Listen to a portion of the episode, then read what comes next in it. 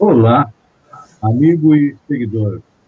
Seja bem-vindo à nossa live quinzenal do Papo Espírita, onde eu, hoje, como convidado, substituindo Walter Hells, que está com compromisso, nosso companheiro de Seara Espírita, o Maurício Colli, e o nosso convidado da semana, o Silva, lá de Florianópolis. Vou começar dando boa noite ao nosso convidado. Boa noite, Aramis.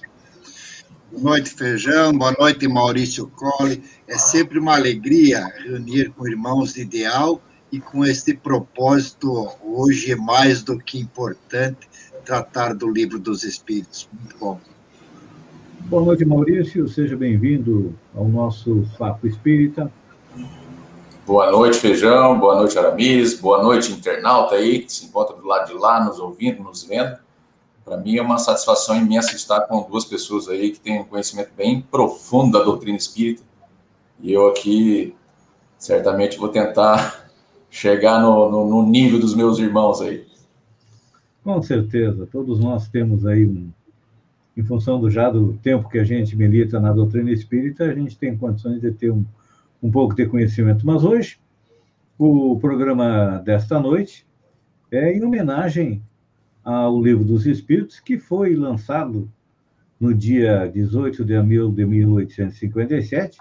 Mas antes eu convido o nosso companheiro Aramis para fazer a prece de abertura do Papo Espírita. Ok. Caros irmãos, boa noite. Agradecemos a Deus, a espiritualidade amiga, pela oportunidade que nos concede de podermos nos reunir em nome de Jesus para batermos um papo acerca da doutrina espírita, mais especificamente sobre o livro dos espíritos.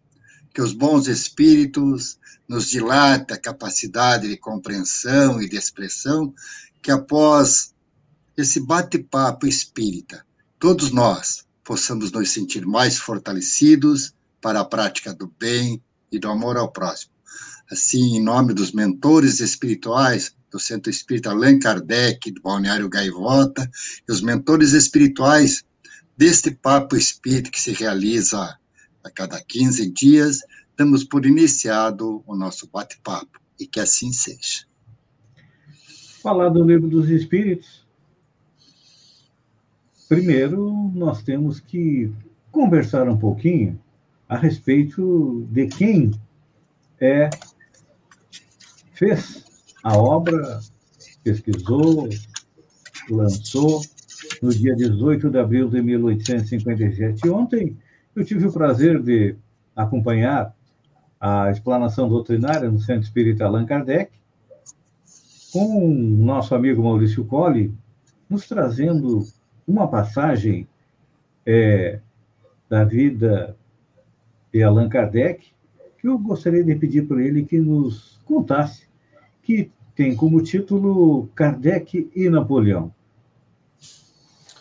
Perfeito, Feijão.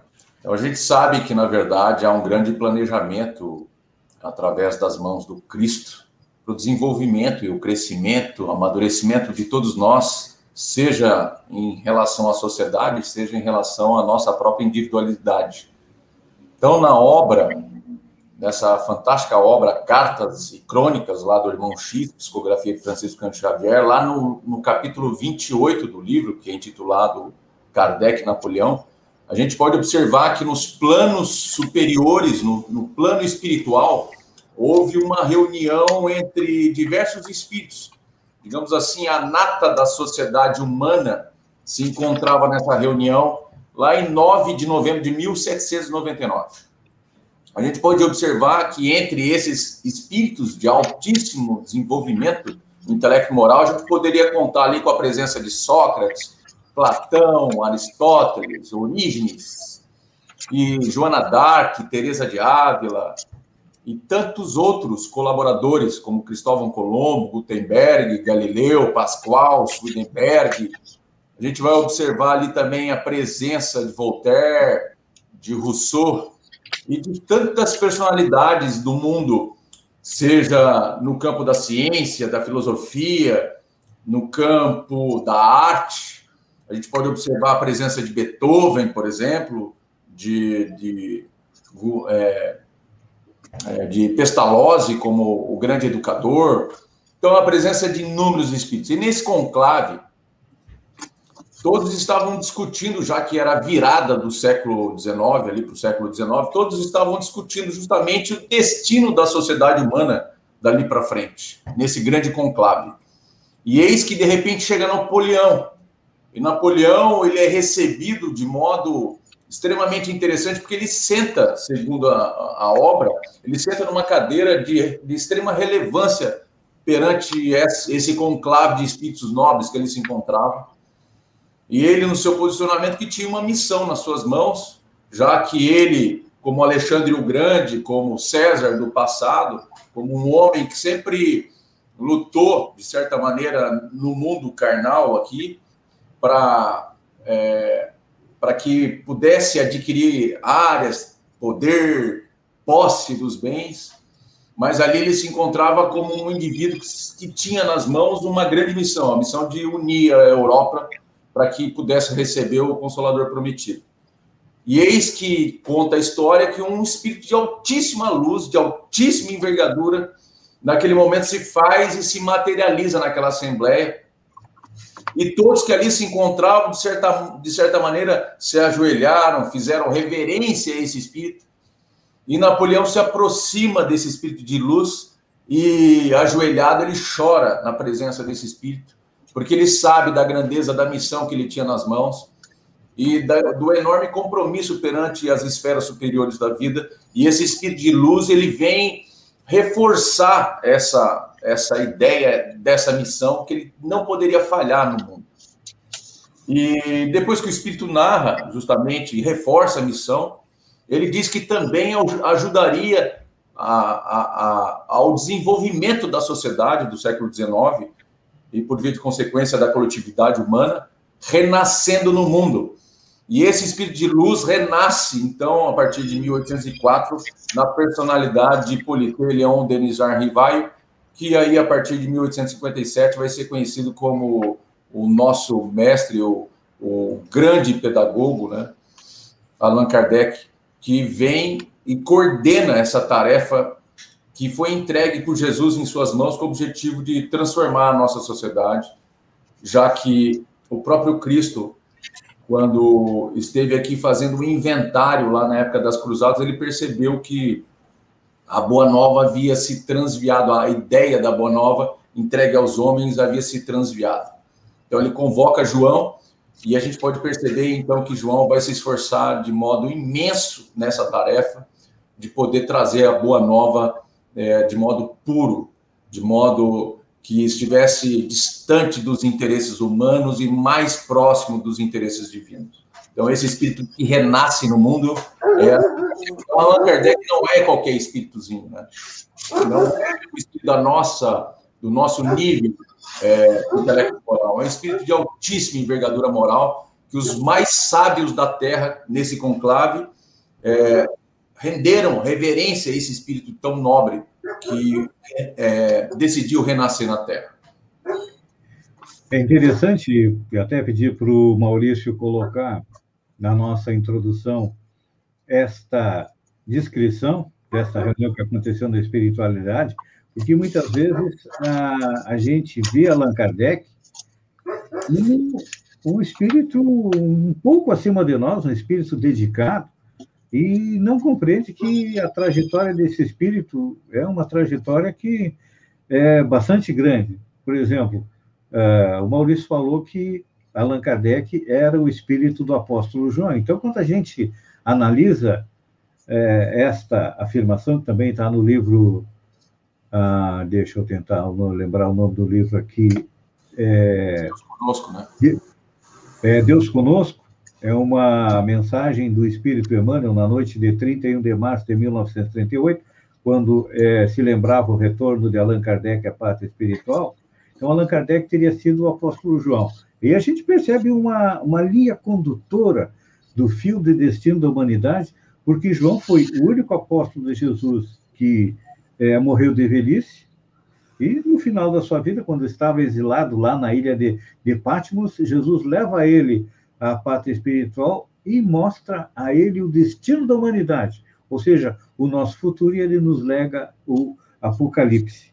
Eu, é um dos espíritos que eu tenho, vamos dizer assim, a paixão, claro que Jesus é o Arconcur, que é o espírito puro, mas, vamos dizer assim, dentro da, da, das categorias de espíritos que Allan Kardec nos coloca, eu é, colocaria uh, o espírito de Allan Kardec como espírito de sabedoria, ou seja, está no último patamar para chegar quase na condição de espírito puro, graças ao trabalho que ele vem fazendo. A gente sempre pensa que é, na espiritualidade as coisas funcionam como aqui no planeta, no que indique, mas não é assim.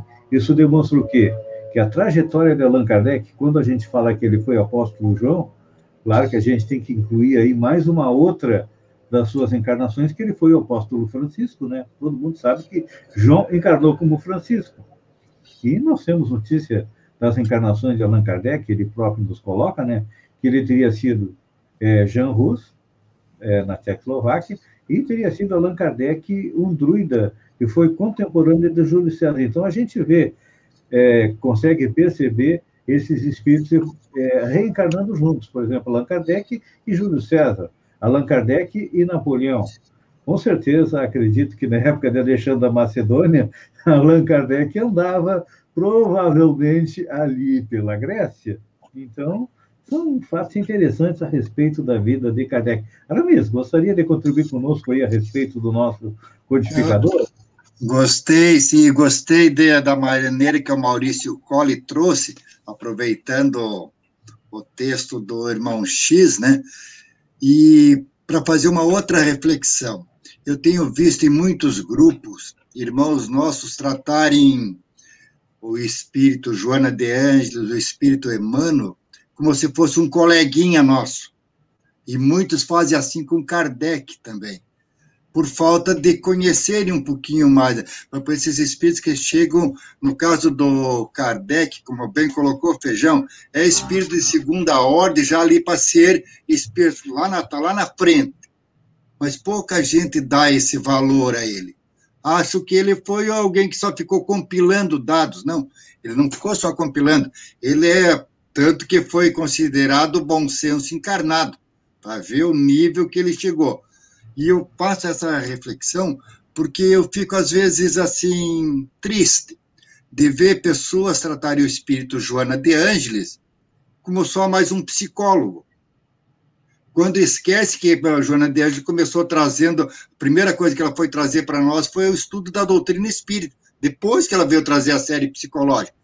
E no Kardec tem acontecido isso o pessoal começa lá, tem uns que não chegam nem a ler todo o livro dos Espíritos e pulo de Kardec para André Luiz, para Joana Denges, para Emmanuel. Não que não sejam espíritos que nós temos que estudar, mas todos esses espíritos, antes de estarem atuando como ali, como fazendo série psicológica ou trazendo os ensinamentos do Evangelho, como Emmanuel analisou cada versículo, antes eles estudaram doutrina espírita, antes eles recorreram a Kardec e nós não queremos recorrer a Kardec.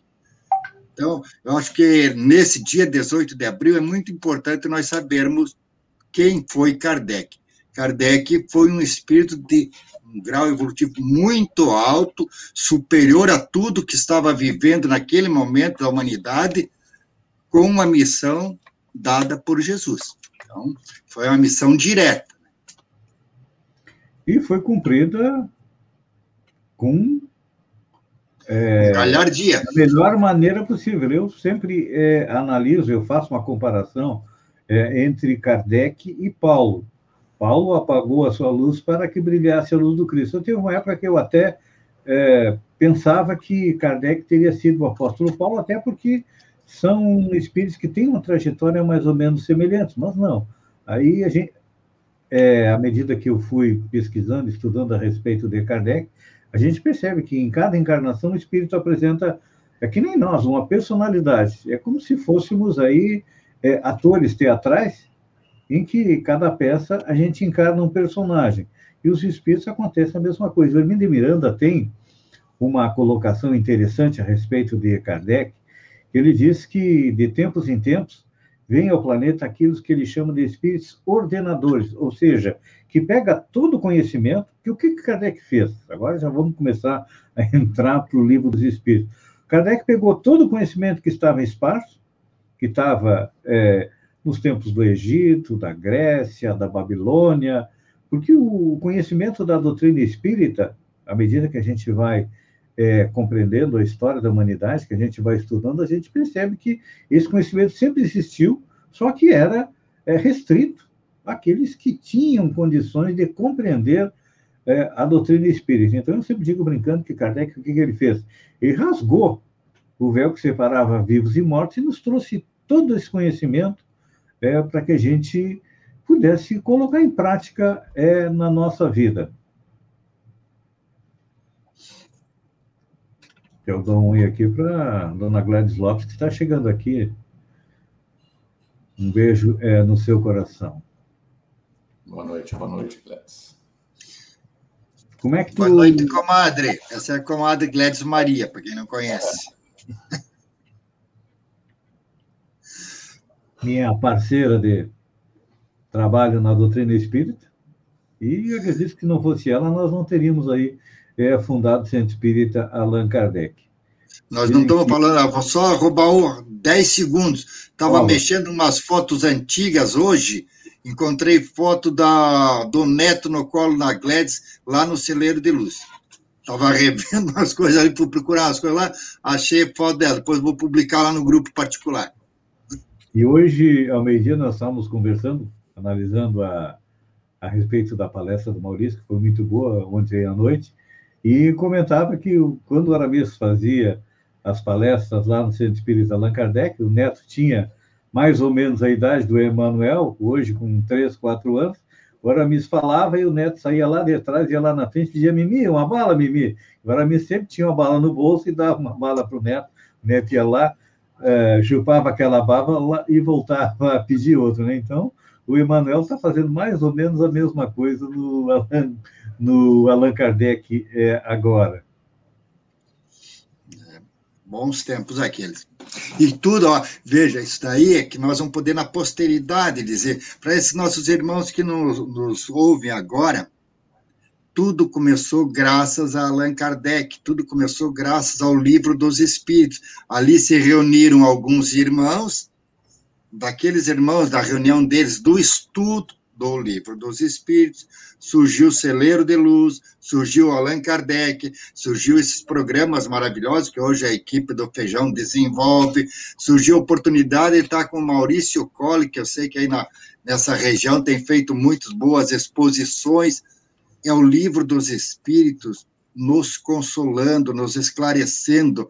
Eu queria assim que aqueles irmãos que nos ouvem e que talvez não façam parte da doutrina espírita, posso afirmar sem medo de errar. O estudo do livro dos Espíritos não é só para os espíritas.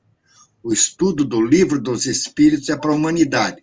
Todo homem, toda mulher que estudar o livro dos Espíritos em todos os seus desafios da presente reencarnação, ele terá mais facilidade para superá-los, para vencer. Então, você pode ser é, católico, pode ser protestante, pode ser budista, pode ser, enfim, a religião que você escolheu para seguir, leia, estude o livro dos Espíritos e eu posso lhe afirmar sem medo de errar. Você vai superar os teus desafios, que são próprios, muito mais fácil do que sem ter lido, sem estudar esta obra que é maravilhosa. Veio como divisor de águas para nós com ela entramos no mundo da no mundo de transi, na transitoriedade passando para a regeneração. Esse é o marco. Eu vejo, até vou pedir a opinião do Maurício, que as pessoas é, percebem o espiritismo como sendo só pelo lado religioso, que é o lado moral. Mas o espiritismo é ciência e é também filosofia. Maurício, um pouquinho para nós a respeito desta parte. Ele é uma ciência porque, na verdade, estudamos leis. Leis que regem o movimento do ser moral que somos nós. Então, essas leis que regem o nosso universo aqui, é, é, é, é, dessa relação do nosso mundo material com o mundo espiritual, há, há leis como há leis que regem os corpos no mundo físico. Os corpos aqui, digo, celestes, né? É, é, por exemplo, a lei da gravidade é uma lei física, mas há leis morais que regem a nossa vida. Então, ele é uma ciência porque acaba estudando essa, essa, essa, é, essa lei em si e a aplicabilidade dessa lei na nossa realidade. Ele é uma filosofia porque vai fazer questionamentos das consequências que, ao estudarmos essa lei, terá impacto sobre a nossa vida. Então, as consequências, é, obviamente, decorrem do nosso estudo, da nossa análise da, da, é, do lado da filosofia. E ele é uma religião porque nos conecta novamente ao Criador da vida. Então, se a gente for analisar o livro dos Espíritos, a divisão dele é uma divisão extremamente lógica, como a gente havia trabalhado ontem lá, né, Ferdão, no Centro Espírita. Uma, uma, uma, divisão extremamente lógica, simples, por sinal. Então, Kardec ele utilizou de uma metodologia muito simples para que pudesse explicar questões de altíssima complexidade, talvez levaremos vidas e vidas sucessivas. Mas a divisão do livro dos Espíritos é muito, muito boa, muito simples. Ele dividiu em quatro partes. A primeira parte ele vai falar das causas primárias, ou as, ou as causas primeiras. E a gente, quando faz a leitura das causas primárias, é um reposicionamento do Criador da vida, uma vez que a gente, a época do, do século XIX, a gente pôde perceber que através das mãos do Napoleão, né, ele atingiu o imperador da França e, e elevou a razão como a deusa, digamos assim, do século XIX, fazendo uma quebra de vínculo com a religião e, por via de consequência, com Deus. Né? Então, se a gente for analisar Deus sob a perspectiva do século XIX, até mesmo a, a, ainda hoje, no, na nossa atualidade, Deus é um ser de barba, sentado num trono, julgando a humanidade. E é quando a gente olha na Capela Sistina, lá no teto da Capela Sistina, a pintura de Michelangelo, a gente pode observar que esse Deus humano, ele sequer toca nos dedos da humanidade. Então, não há nenhuma relação estreita, na verdade, quando a gente olha essa imagem. Mas essa imagem é uma semelhança do homem. Então, Deus é uma semelhança do homem, não o homem é uma semelhança divina. Então, por isso que esse Deus é um Deus que julga, que condena, que se ira, que, que mata, né? um Deus que só castiga a humanidade, só traz sofrimento. Mas quando a gente analisa essa perspectiva de Deus, por isso que eu estou falando da primeira parte do livro dos Espíritos, a, a questão primária, a gente pode observar que o livro dos Espíritos, através de Allan Kardec, os Espíritos vêm e reposicionam a ideia de Deus. Então, essa ideia de Deus que a gente tinha, ele morre com a vinda do, do livro dos Espíritos, porque Deus agora, a gente não sabe o que é, então não é um, um homem sentado num trono de barba branca nos julgando. A gente sabe que ele não pode deixar de ser. Ele é a causa primária de todas as coisas, a inteligência superior, e tudo decorre dele. Então, ele não pode deixar de ser onipotente, justo, bom, ele não pode deixar de ter elementos na máxima plenitude que nós podemos conceber como seres humanos. Então, esse reposicionamento de Deus na nossa vida, na, no seio da sociedade humana, faz com que a gente compreenda que esse Deus agora ele é o Senhor das estrelas, como vai dizer lá a Torá. Ele é o Senhor das estrelas, portanto, ele não é o Deus do católico, nem o Deus só do protestante, nem o Deus só do muçulmano, ele não é o Deus só do espírita, ele não é o Deus só do Brasil, ele não é o Deus só do planeta Terra, ele passa a ser o Senhor das estrelas. Então, um Deus que é Senhor do universo. E quando a gente fala universo aqui, é bom que a gente alargue os horizontes da nossa compreensão, porque o, universo aqui é o universo tangível e intangível para nós, os múltiplos universos que sequer a gente tem condição de imaginar a sua existência, porque o mundo espiritual é um universo. Né? É um universo numa dimensão, obviamente, mais sutil do que o nosso, mas não deixa de ser um universo. Então, esse Deus, então, olha só, século XIX, então, se a gente for olhar sobre a perspectiva da ciência, a ciência avançou mais do que a religião, porque disse que o centro do universo não é o planeta Terra, né? O planeta Terra, o centro do universo era o Sol. Então, é a, teoria do heliocentrismo, que foi é, é, atacada pela própria religião. E aí vem a doutrina espírita e amplia tudo isso. Diz: não, não tem heliocentrismo. Ele é o Senhor das estrelas, é o Senhor do universo. Então amplia Deus como Pai universal. E não há aqui filosofia nenhuma no mundo que tenha dito sobre essa perspectiva, né? Porque uh, o Cristo disse: quem ajunta não espalha. A nossa ideia geralmente é fraticida. Então, a própria ideia, se a gente for olhar de política, né? Partido já está uma ideia totalmente equivocada, é partido, né? Então, a ideia que o Espiritismo vem dizer, que vem trazer para nós, é uma ideia muito além do fraticídio da humanidade, é uma ideia de fraternidade que nos une e nos, nos dá uma origem agora é, é, que vem de um mesmo Pai. E todos os seres do universo. Então, isso amplia demais a visão do Espiritismo. Tá? Viu, Maurício? Eu gosto, só dar licença, porque gosto dessa primeira parte, quando tu colocou ali Deus, porque desde aquela época, desde os mais longínquos tempos, o povo tinha que ter fé. Né? Era para gritar, era para ter fé. Quando você aborda as primeiras questões ali de Deus, que Deus não é mais quem, né? que Deus é outra coisa, vai forçar nós, espíritos ainda atrasados, encarnados, a trabalhar a fé raciocinada. Peraí, se, se ele é Deus de todo mundo, se ele é misericordioso, se ele é bom, eu não posso estar sendo prejudicado. Tem que ter, eu posso não entender a razão de alguma coisa que esteja ocorrendo, mas então esse, quando o Feijão colocou lá no início, Kardec pegou todos os espíritos, foi reunindo conhecimentos que já tinha, que os espíritos aproveitaram para trouxe isso de novidade para nós. Foi com o livro dos espíritos que nós aprendemos a raciocinar. Então, aquilo que nós já éramos espíritos racionais, mas não raciocinávamos. Era fé cega, matamos por conta disso, fizemos cruzadas, fizemos um monte de coisa, porque não racionávamos. Mas que Deus é esse?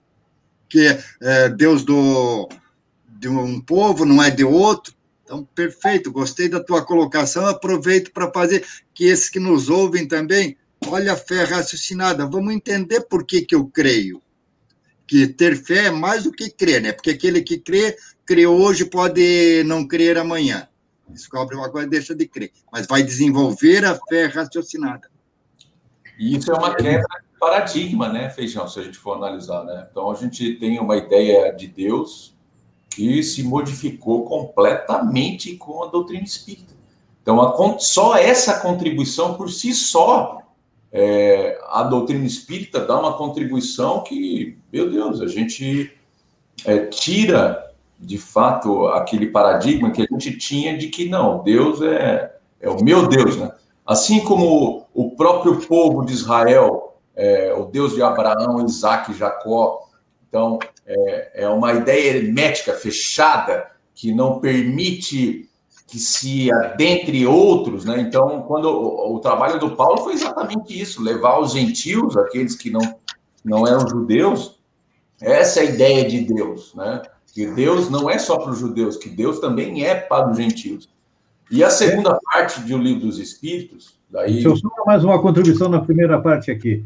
Eu sempre coloco, se Kardec não tivesse escrito mais nada, ficasse só com o capítulo primeiro é, do Livro dos Espíritos, que trata de Deus, já tinha prestado um inestimável é, serviço à humanidade, porque ele mudou completamente a ideia de Deus. Não tem mais aquele Deus pessoal, aquele Deus que era o Deus do meu grupo, que era o quê? Vamos analisar hoje, com o conhecimento de hoje. O Deus dos judeus, é, o Alá dos maometanos, é, todos os deuses eram o quê? Espíritos protetores daquele povo que guiavam aquele povo com destino à sua evolução. Mas aí agora Kardec nos traz esta ideia de Deus, e olha como é difícil da gente é, utilizar a definição de Deus como é, inteligência suprema, causa primária, porque a gente ainda usa muito aquele conceito de Deus que Jesus nos trouxe, que era um pai, que já era uma, um avanço para aquele Deus daquele povo, que só tinha um povo escolhido, para um Deus que amava todos os filhos. Então, mas aí vem a segunda parte, que eu acho que é o grande trabalho da doutrina espírita, que é nos mostrar o quê? A realidade é do mundo espiritual. Tem o, o espírito Lázaro, tem uma mensagem que eu acho muito bonita, que ele diz que é, a doutrina espírita ergue a lápide dos túmulos vazios e nos traz a segunda palavra do alfabeto divino, que é a reencarnação. Exatamente, Feijão. Se a gente for analisar, esse é o epicentro da obra do Livro dos Espíritos, né? É, é o capítulo segundo. Porque ele vai mostrar, na verdade, que apesar de a gente não conseguir ainda, com o nosso raciocínio, é, definir o que é Deus, e até faz sentido, né? Deus está muito além da nossa capacidade, até mesmo de, de percepção, a gente não consegue sequer perceber, então está além da nossa capacidade de percepção ainda. Mas aqui na parte segunda ele já vem demonstrar o seguinte: você é um espírito. Tá? Você é um espírito imortal que mantém sua individualidade. Então tu não volta para o todo. Então vamos imaginar é, essa ideia do todo é uma ideia extremamente inteligente, porque assim, se o todo se reparte, ele deixa de ser o todo. Me entende? Então, assim, se o todo, se o todo cria o espírito e esse espírito é uma parte do todo, o todo já não é mais o todo. Então haveria necessidade de voltar ao todo para que ele se mantivesse na sua integralidade. Mas o espírito, então, é uma criação, uma criação mental de Deus. Nós somos uma criação mental de Deus. Né? Mas nós não somos Deus. É, aqui a parte interessante que a contribuição de Allan Kardec vem trazer profundamente para que a gente compreenda. Você é uma inteligência individualizada, que progride no tempo, que precisa de um corpo perispiritual chamado perispírito para se conectar à matéria. Então a gente tem um triplo elemento aqui, então é o espírito, o perispírito e a matéria, e a gente se conecta para que a gente possa se manifestar nesse mundo. A partir do momento que você perde o corpo físico, você no mundo espiritual mantém seu corpo perispiritual e ainda assim consegue manter o relacionamento no mundo espiritual e influenciar na vida das pessoas que aqui se encontram, porque o próprio mundo espiritual vai dizer que o mundo espiritual influencia muito mais do que nós imaginamos no mundo material de ordinário, são eles que nos dirigem, acabam ressaltando o mundo espiritual. Então, esse estudo da segunda parte é o estudo mais fantástico, porque vai falar de nós, da nossa realidade da nossa relação com o mundo espiritual e quando a gente se encontra desencarnado, da nossa relação no mundo espiritual com os espíritos que lá se encontram e também com o mundo físico. Da influência que nós acabamos exercendo no mundo físico em razão da nossa capacidade intelecto moral.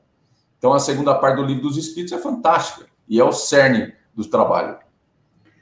Aramis, eu acho, na minha visão, a parte mais difícil da gente conseguir absorver e colocar em prática é a terceira parte do livro dos Espíritos, que é a parte moral, então, onde Allan Kardec nos traz o quê? O Evangelho segundo o Espiritismo. Dá uma comentada para nós. Vamos comentar, mas vamos pegar o gancho do Maurício Colle ali, com a segunda parte, que daí a terceira vai ficar mais, mais fácil. Eu sou um espírito imortal.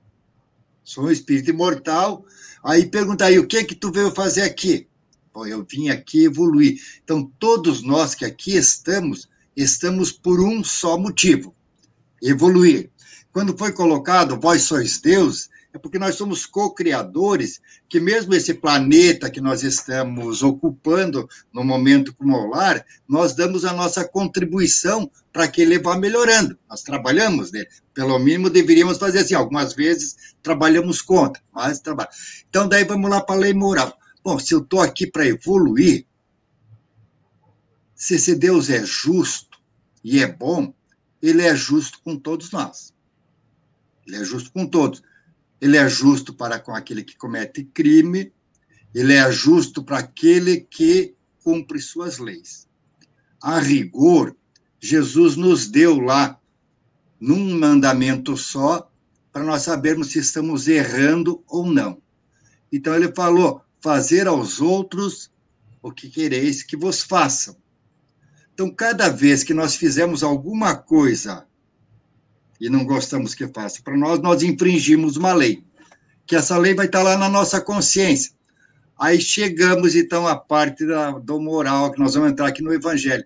Então, Deus, pela sua misericórdia infinita, nos permite aqui retornar tantas vezes quantas sejam necessárias para evoluir, para aprender essa moral, aprender esse ensinamento de Jesus que colocou lá em dois mandamentos. Kardec vem quando traz ali as leis morais, as leis divinas, as dez leis, ele veio esmiuçar para ficar mais fácil. Já, já havia trazido na primeira revelação com Moisés, já havia trazido nos Dez Mandamentos. Nós tivemos dificuldade, transformamos os Dez Mandamentos em 613.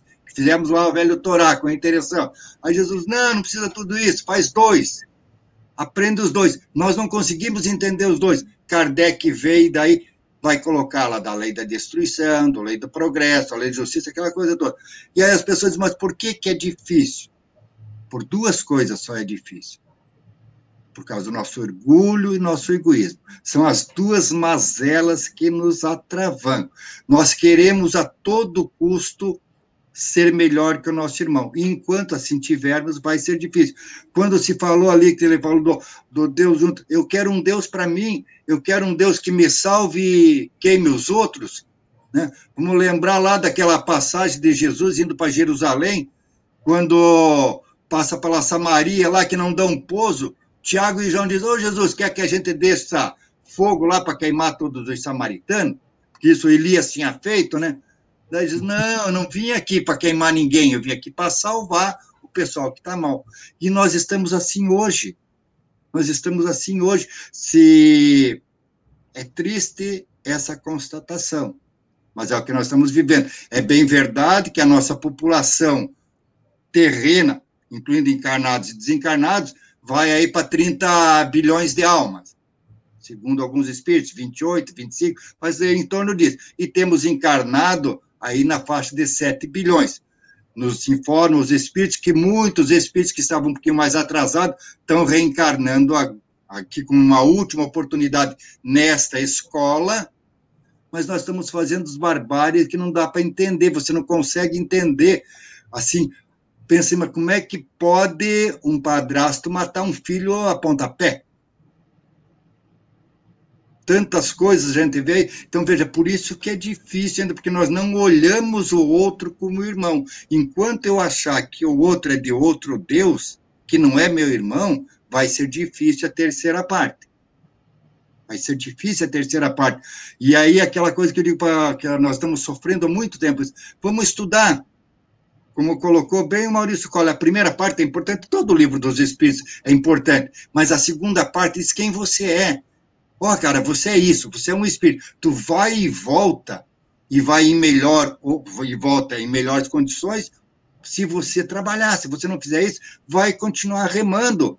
Aí muitos espíritos fazem analogia com a escola escola material, a escola fundamental, a escola do mundo, onde nós vamos aprender matemática, geografia. Se você não aprende fazer raiz quadrada, tem que ficar mais um tempo até aprender a fazer. Se você não sabe conjugar um verbo, volta ali para conjugar. Nós estamos aprendendo a conjugar o verbo amar. E nós, por enquanto, somos eu me amo. O resto não estou amando. Fica difícil. É. E a partir da, das leis morais, da terceira parte, nós vamos ir para onde? Para a quarta parte, que foi o assunto de ontem do Maurício, esperanças e consolações. Quando a gente vê o planeta na atual conjuntura, é, pandemia, violência, é, pai, padrasto matando filho a pontapé, a gente acha que diz, olha, estamos indo para o buraco. Não tem. Tem gente que diz, olha, o mundo é, não tem mais conserto. Mas, na quarta parte do livro dos Espíritos, é, Allan Kardec nos coloca aqui, olha, é, o mundo tem conserto, é, nós temos esperança e nos consola por quê? Porque a gente sabe que um dia a gente vai chegar a tão sonhada felicidade. Lá no início nós falávamos a respeito é, do Apocalipse de João, já que Kardec foi, é, teve uma encarnação com o apóstolo João. Lá no Apocalipse, João coloca aqui, olha, depois de toda aquela dificuldade, os quatro cavaleiros do Apocalipse, é, fome, peste, guerra, é, tudo isso vai acontecer, vai nós vamos chegar no quê? Na Nova Jerusalém. O que é uma Nova Jerusalém? A Jerusalém é como se fosse a capital espiritual do planeta. E nem na capital Jerusalém é humana, é, árabes, judeus e cristãos não conseguem é, conviver juntos naquela cidade, mas, com certeza, compreendendo a doutrina espírita, compreendendo uma das leis morais, que é a lei do progresso, com certeza vão chegar na Nova Jerusalém, não é, Maurício? Então, partindo de, dessa ideia, se a gente for analisar, então, na primeira parte, a gente está vendo que Deus é o Pai de todos, o ser Senhor das Estrelas. Na segunda parte, a gente vai ver nós somos um espírito imortal que vai e volta, como o Aramis disse, que mantemos a nossa individualidade retemos todo o conhecimento adquirido, embora muitas vezes aqui encarnado a carne às vezes acabe é, limitando a nossa, algum dos aprendizados que a gente teve. E aí, quando a gente adentra a terceira parte, a gente percebe, na verdade, que a questão da felicidade ela está posta na terceira parte. Porque todo o Evangelho segundo o Espiritismo vai tratar justamente da felicidade e infelicidade humana. E quando a gente percebe que ele fala de leis que regem a nossa vida e, e que a gente é feliz ou infeliz à medida em que cumprimos essas leis. É isso que está lá na questão de número 614 do Livro dos Espíritos. Tá? Quando a gente, a gente é feliz quando a gente cumpre a lei. Quando a gente não cumpre, a gente sente, logicamente, os efeitos da, do não cumprimento como um sentimento de infelicidade que toma conta de todos nós. E aí eu me lembro aqui da questão é, do livro dos Espíritos, que vai falar sobre aonde que essa lei está escrita, porque às vezes a gente acha que a lei está escrita no livro, né? Então a gente vive lendo obras e adquirindo conhecimento, e muito dos conhecimentos, especialmente a lei, a lei está escrita dentro de nós, em nós, a gente sabe o que é o certo e o errado no fundo. Porque é uma voz interna dentro de nós que constantemente, como uma lei rígida, fica nos mostrando, ó, quando você faz isso está errado, quando faz isso está certo. Então a gente sabe. Então, o, há uma questão lá no livro dos Espíritos, que é a questão número 621, que vai fazer um seguinte questionamento. Isso que o homem traz em si, é, em sua consciência, a lei divina, que necessidade haveria de ser ela revelada de modo constante, né? Então, tipo assim, por que, que a gente precisa do Espiritismo? Por que o Espiritismo veio ao mundo e precisou revelar leis novamente e, e é, coordenar esse trabalho de reposicionamento?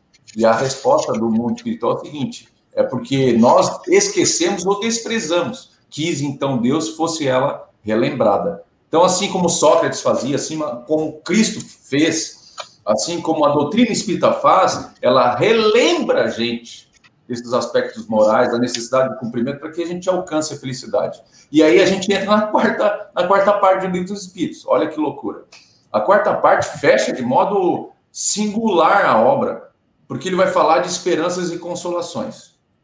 Quando ele fala de esperança, ele fala a cada um de nós: veja, agora você tem o conhecimento, agora foi lhe entregue o conhecimento nas mãos e agora você tem esperança, então, de alcançar a felicidade, porque tu sabes que a gente vive é, no, no, a gente vive de um modo que estamos aqui sempre para aperfeiçoar o nosso íntimo, aperfeiçoar a nossa sociedade. Então, é esse conhecimento de cumprimento da lei divina que vai te dar esperança de alcançar a felicidade através da tua conduta. Então, quando ele fala que através da nossa conduta, joga no nosso colo a responsabilidade da nossa vida. Porque no passado a gente entregava a nossa infelicidade no colo de Deus, no colo divino, no colo dos espíritos superiores. É, nós não somos felizes porque Deus não quer. Nós não somos felizes porque nosso anjo de guarda não trabalha, certo? Então a gente, quando a gente faz a leitura da esperança, essa esperança não é do verbo é, de esperar sentado. Aqui a esperança é um verbo de ação. É nós que temos que produzir na vida atitudes no bem, justamente para cumprir a lei e alcançar a felicidade, porque é nossa responsabilidade. E quando a gente faz a leitura da consolação, a consolação é muito mais profundo, porque aqui a gente está falando de lei de justiça, né? É, cada um segundo a sua obra. Então, no mundo, a gente sente os aspectos, os impactos da nossa conduta, na nossa realidade, no mundo do porvir, no mundo espiritual, ou quando a gente regressa para esse mundo, como uma forma de expiação ou de prova. A gente sente o impacto. Agora, quando a gente fala de é, consolação, o negócio muda de figura. Porque na consolação, o que de fato importa aqui é que nós, nós teremos tantas oportunidades quanto forem necessárias para que a gente alcance a felicidade e o progresso íntimo. Então, se a gente tem a esperança de que a gente vai alcançar a felicidade, a, a, o consolo é de que assim, ó, calma. Por que, que a gente anda apressado, correndo, abafado? A gente vai alcançar a felicidade e nos será dado chances, e então significa que, como metodologia de consolo, a gente não vai queimar no fogo do inferno pelo resto da nossa existência por conta de pequenos erros ou grandes erros que cometemos. Então, quando a gente pega esse nosso irmão lá, como disse o Aramis, poxa, esse mundo está perdido, é mais ou menos o que o Aramis disse. O cara tá, matou uma criança pequenada a chutes, mas veja, há um consolo aqui. Que apesar do erro da ação de, desse nosso irmão que se encontra no momento de profundo equívoco na sua jornada, tirou a vida de um outro ser humano, há um consolo que não acabou para ele. Porque Deus é misericordioso e vai conceder a ele oportunidade de reparação, de reparar o prejuízo que ele causou através do descumprimento da lei divina. Porque se a gente fosse apregoar o que nos era ensinado, acabou para um ser humano desse, entende? Então, o Kardec fecha a obra do Livro dos Espíritos dizendo assim, gente, há tantas chances quanto forem necessárias para o nosso aperfeiçoamento. Então, caminhemos na direção do bem, com tranquilidade, com fé, com esperança verdadeira de que é, a perfeição é, de fato, o nosso objetivo central da nossa caminhada nessa vida. Aramis, já encaminhando para o encerramento, nosso patrão é o relógio. Acredito que gostaria que tu comentasse a respeito da síntese de tudo isso que nós comentamos aqui, que Kardec coloca como fora da caridade é não há salvação. Perfeito, Feijão. Isso é fora da caridade não há salvação, né? Gente, é uma aula estar com o Maurício, estar com vocês, que nós possamos aproveitar esse momento. Às vezes a gente diz assim, ah, fazer caridade, e a primeira coisa que vem para nós, a gente fica pensando, ah, mas não tenho dinheiro, mal eu tenho para mim. Quando falou fora da caridade na salvação, essa caridade é bem maior. Essa caridade significa você gostar do teu irmão. Vou trazer para o miúdo, porque nós estamos aqui reencarnado, em estudando o livro dos Espíritos, todos nós vamos saber por que estamos honestos naquela família, por que, que nos encontramos neste naquele emprego. A gente vai percebendo isso. Então, vamos trazer para o miúdo. Vamos amar, vamos ser caridosos com nosso esposo, com a nossa esposa.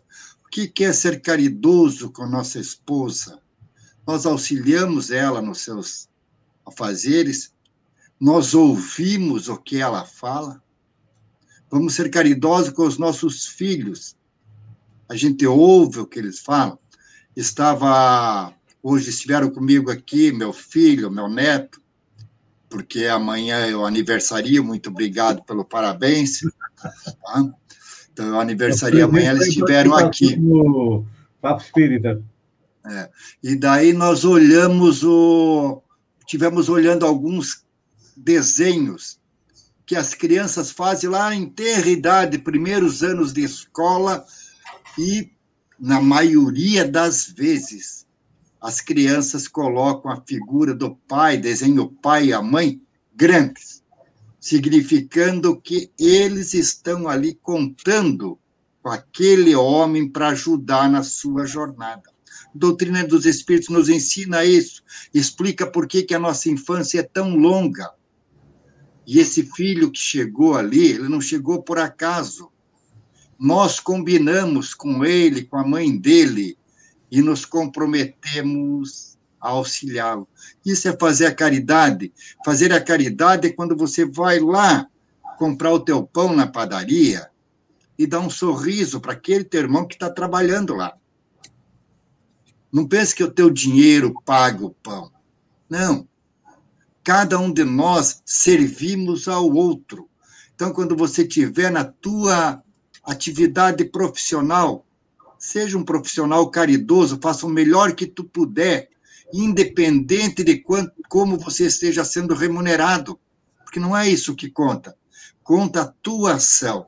Nós não devemos a ninguém explicação, nós devemos explicação a nós mesmos. E uma coisa que poucos sabem, a grande maioria de nós, espíritos endividados, nós imploramos por nascer.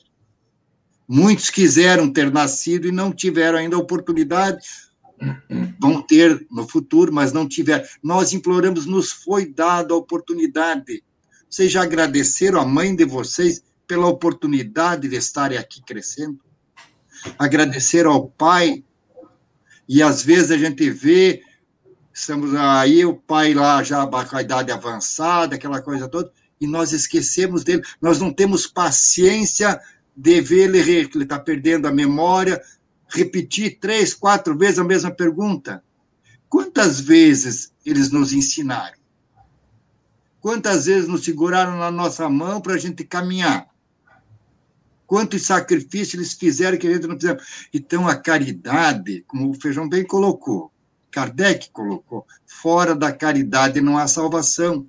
E a caridade com todos também a caridade conosco. Quando eu digo o que é a caridade conosco, você não é pior nem melhor do que ninguém. Você é você. Numa jornada evolutiva, não se cobre, não se culpe pelo que tu não fez. Se programe para fazer. Seja você amanhã melhor do que o que tu é hoje. Por mais errado que tu tenha feito alguma coisa, pelo maior equívoco que tenha cometido, não cometa amanhã. Se programe e aproveitando aquilo que o Maurício falou, da segunda parte, que muitos vão ler lá, vão estudar. Toda noite nós ensaiamos para a morte e nós vamos ao plano espiritual. Se nos prepararmos, vamos receber auxílio. É uma lei que a doutrina espírita vem nos ensinar. Todos nós, é lei, todos nós temos um espírito protetor, um espírito superior, muito mais capaz que nós, intelectualmente e moralmente, e que está disposto a nos auxiliar. É só nós querermos. Nós temos nos colocar em condições de receber esse auxílio, essa influência. Se nós quisermos, aquilo que eu falei bem lá no início, os nossos desafios serão mais fáceis. Não deixaremos de ter, porque, falou Maurício, ação e reação nós colhemos aquilo que plantamos e seremos merecedores dos créditos por esforço que fizermos. Quando no início foi enaltecido a figura do espírito Allan Kardec, não foi por privilégio, foi por esforço que ele chegou naquela condição, assim como chegaram tantos outros. É isso, Feijão. É isso, Aramis. Obrigado, feliz aniversário e até um próximo Papo Espírita. Maurício, também obrigado e convido para fazer a nossa oração final e as suas considerações finais. Depois que tu sair da live, se tu me der com você e com o Maurício 30 segundos. Tá, Mas depois, tranquilo. Tá? Então, parabéns, né, Aramis, amanhã. Agradeço aí é, pelo, pelo convite, né, Feijão? E espero que a gente tenha outras oportunidades para estarmos juntos. Então, vamos levar nosso pensamento a Deus, a Jesus, ao nosso mestre querido, Allan Kardec, que empreendeu todos os esforços possíveis e reencarnou entre nós com o objetivo de trazer essa luz divina aos nossos corações, relembrando a lei divina, para que pudéssemos dar efetivo cumprimento em nossa vida e alcançar a felicidade que almejamos e a paz de consciência que buscamos. Que o mundo superior encha os nossos corações de paz, de tranquilidade, de confiança, e que todos nós, na nossa caminhada, tenhamos tranquilidade para tomar as decisões em, de modo acertado, para que a gente, de fato, lá na frente, encontre a felicidade que busque. Um abraço a todos, desejo muita paz, muita luz a todos nós. Nós agradecemos ao Aramis pela participação, ao Maurício, agradecemos a você, amigo e seguidor que esteve conosco durante esses minutos. Fiquem com Deus e até o próximo Papo Espírita daqui a duas semanas. Um beijo no coração e até lá, então.